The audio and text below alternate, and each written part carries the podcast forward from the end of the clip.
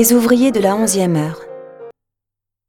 En effet, le royaume des cieux est comparable au maître d'un domaine qui sortit dès le matin afin d'embaucher des ouvriers pour sa vigne. Il se mit d'accord avec eux sur le salaire de la journée, un denier, c'est-à-dire une pièce d'argent, et il les envoyait à sa vigne. Sorti vers neuf heures, il en vit d'autres qui étaient là, sur la place, sans rien faire. Et à cela, il dit Allez à ma vigne, vous aussi, et je vous donnerai ce qui est juste. Ils y allèrent. Il sortit de nouveau vers midi, puis vers trois heures, et fit de même. Vers cinq heures, il sortit encore, en trouva d'autres qui étaient là, et leur dit Pourquoi êtes-vous restés là toute la journée sans rien faire? Ils lui répondirent Parce que personne ne nous a embauchés. Il leur dit Allez à ma vigne, vous aussi. Le soir venu, le maître de la vigne dit à son intendant appelle les ouvriers et distribue le salaire, en commençant par les derniers pour finir par les premiers. Ceux qui avaient commencé à cinq heures s'avancèrent et reçurent chacun une pièce d'un denier.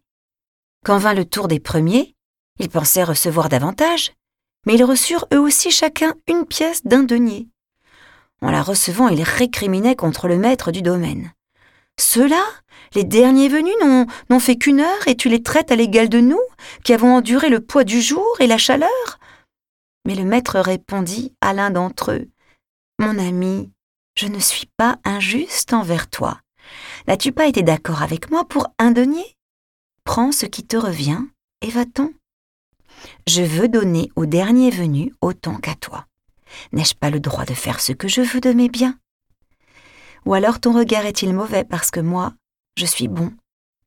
C'est ainsi que les derniers seront premiers, et les premiers seront derniers. Montons alors à Jérusalem, Jésus prit à part les douze disciples et en chemin il leur dit Voici que nous montons à Jérusalem. Le Fils de l'homme sera livré aux grands prêtres et aux scribes. Ils le condamneront à mort et le livreront aux nations païennes pour qu'elles se moquent de lui le flagelle et le crucifie. Le troisième jour, il ressuscitera.